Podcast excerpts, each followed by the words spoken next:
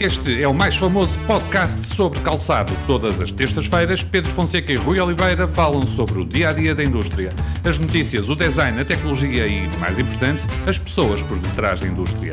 Aperte os seus sapatos e ouça o podcast com um novo episódio todas as terças-feiras. Este podcast tem o apoio de Vapsol, always a step ahead. Sabia que o Felgueiras Magazine tem um departamento de marketing digital? Fazemos sites e lojas online, gestão de redes sociais e muito mais. Sejam bem-vindos ao 24 episódio do mais famoso podcast sobre calçado. Meu nome é Pedro Fonseca, tenho comigo, como é habitual, Rui Oliveira. Olá, Rui. Olá, Pedro. O governo português encomendou à Organização Internacional do Trabalho um estudo sobre a indústria automóvel em Portugal. Bom, e o que é que a indústria automóvel tem a ver com a indústria do calçado, que é isso que nós falamos aqui no, no, no podcast? Ora, este estudo dedica um parágrafo a elogiar a indústria do calçado portuguesa. Diz o estudo, e eu passo a citar, um setor tradicional da economia portuguesa que foi capaz de se modernizar foi a indústria do calçado. Apoiado por clusters regionais e por uma forte colaboração e ligação em rede, este setor reforçou fatores competitivos, obteve ganhos de eficiência nos sistemas TIC aumentou a diferenciação dos produtos e melhorou uma imagem externa da produção nacional. O desenvolvimento da marca, apoiado em fundos públicos, foi fundamental para o sucesso desta transformação estrutural e pode ser uma, li uma lição útil para melhorar as percepções externas do setor automóvel português. Rui, vamos analisar isto por partes. Primeiro, o calçado português modernizou-se, diz o estudo. Este setor reforçou-se com fatores competitivos, ganhos de eficiência nos sistemas TIC, aumentou a diferenciação dos produtos. As fábricas de calçado hoje são muito diferentes daquilo que eram há, há 20 ou 30 anos atrás, a nível da tecnologia de, de produção e outros níveis, não é? Sem dúvida, Pedro. E o, o estudo refere isso mesmo muito bem.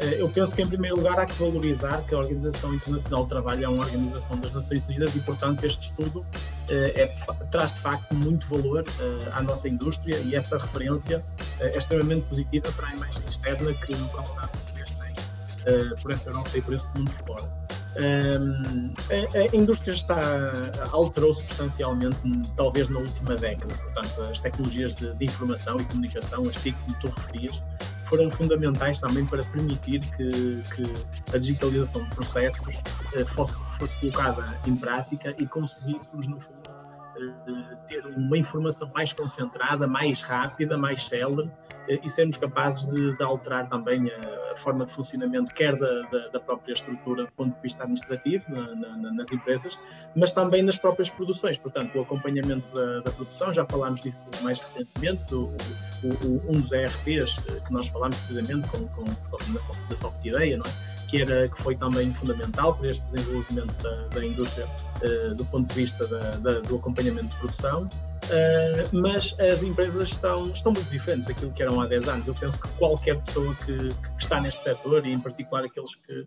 que, têm mais experiência e que têm mais anos de, de, de calçado, uh, saberão dizer que, que as máquinas, as próprias máquinas estão, estão completamente organizadas, diferentes. Portanto, existem agora máquinas praticamente para quase todas as funções e as operações e, e os ganhos de, de eficiência e de, e de produtividade eh, são tremendos, naturalmente. Oh, Rui, e eu não sei se é impressão minha, vou-te pedir a tua opinião. Eu tenho visto os empresários, especialmente das empresas, das fábricas de calçado líderes, a, procurarem sempre cada vez mais e melhores tecnologias para aplicar nas fábricas. Uh, concordas também com, com, com esta minha visão? Concordo, sem dúvida. A tecnologia é fundamental para, para que esta eficiência, esta produtividade um, possa ser colocada em marcha para que depois também o fator competitividade seja, seja tido em linha de consideração. Portanto, a competitividade não é mais que os ganhos que uma empresa pode tirar através da rentabilização de um produto do ponto de vista produtivo, ou seja, tirar uma maior produção uh, apoiado naquilo que são as, as, novas dinâmicas, seja do processo de trabalho, de fabrico, seja do, dos novos equipamentos e ferramentas que utilizam em produção, uh, que vão conseguir depois gerar uh, lucros positivos uh, do ponto de vista daquilo que é uh, a rentabilidade e, a, e, e, e, os pares de, de, produção que são produzidos ao longo do dia. E nesse contexto, sem dúvida alguma, que, que, que estamos, estamos, a falar. Estamos a falar de máquinas que poderão chegar facilmente às centenas de, de, de milhares de euros. Sim, Uma outra de máquinas, Pedro, desculpa interromper, estamos a falar por vezes de máquinas eh, que chegam a, a, a, passar de, de, mais de meio milhão de euros, por exemplo, na indústria das solas, onde elas são eh, extremamente caras, as máquinas de injeção, e todos nós sabemos que essas, eh, que, esse, que esta indústria, a indústria das solas, foi uma das que mais se desenvolveu no, no, na última década em particular. Oi, o estudo refere também que existe na indústria portuguesa do calçado uma forte colaboração e ligação em rede. Achas que é assim? Eu pessoalmente acho que esta colaboração em rede tem vindo a aumentar cada vez mais ao longo dos anos e às tantas há que, uns 30 anos não seria nada disto. Uh, sem dúvida, a colaboração e o trabalho em rede é fundamental e, e aliás, para, para, para aquilo que é o, o quadro produtivo, a, a, forma como nós estamos organizados do ponto de vista produtivo em, em Portugal, um, uma atividade colaborativa entre todas as empresas é, é crucial para, para o sucesso de, de, daquilo que são as nossas capacidades até produtivas. Quero dizer com isto que quero dizer que uh, os cortes, as costuras que muitas vezes são subcontratados e que, e que, e que fazem parte de, um, de, uma, de, de, uma obra externa, que por vezes as empresas recorrem uh, para ter uma maior produtividade depois na sua montagem, uh, tudo isto faz parte de, da colaboração que existe e da rede que existe e que está implementada na indústria de calçado portuguesa. Eh, sem esta rede, eh, eu diria que não seria possível fazermos, fazer o número de pares eh, que nós fazemos. E porquê é que esta rede, por vezes, está montada desta forma, Pedro? É importante também refletir um pouco e, e dizer que uh, isto tem, tem muito a ver também com aquilo que é uh, não só o investimento das próprias empresas, Uh, e o tipo de produtos que fazem, uh, mas tem também a ver com aquilo que é a localização das próprias estruturas produtivas nós uh, sabemos perfeitamente que ao longo dos anos muitas das pessoas uh, não necessitavam se deslocar propriamente para o seu posto de trabalho, uma vez que grande parte de, de, de, das empresas estavam localizadas ao pé de casa, uh, portanto, próximo das suas habitações. Uh, e este fator de, de, ter várias unidades que estão espalhadas um pouco por todo, por todo o Conselho uh, tem também a ver com, com essa situação em que a própria indústria uh, foi-se colocando muito próxima de, do, do, do, trabalhador, digamos assim, e, e, e, nós conseguimos, ao longo destes anos depois, ir fazendo algum aproveitamento desta, de, desta indústria que, que, que, se foi implementando por todo o território para, através de outras empresas maiores conseguirem essas sim depois gerarem uma produção que fosse uh, uh, depois absorvida através destas, destes cortes e costuras que estão localizados por todo o Conselho e, portanto, uh, o fator de colaborar, quer seja com, com este tipo de empresas, quer seja entre as próprias, entre as próprias empresas, hoje em dia é muito maior do que há 20 ou 30 anos. Eu acho que nós ouvimos todas histórias de, de, de há 20, 30, 40 anos, onde esta colaboração era praticamente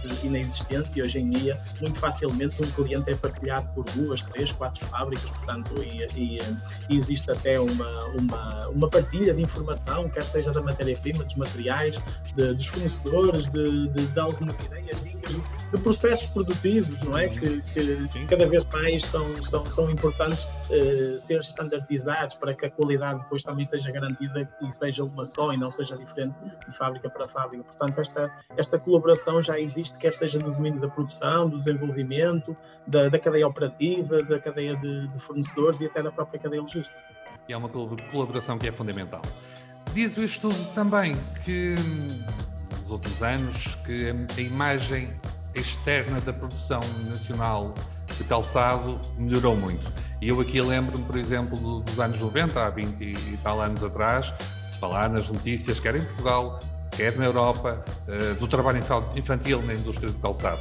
Ora, isto hoje já não é nada disso. Oh, Rui, eu ia pedir para tu comentares, e, especificamente no contacto tu tens com, com, com representantes de marcas internacionais, quando eles vêm cá, uh, o que é que percepcionam uh, a este nível? Uh, têm uma boa.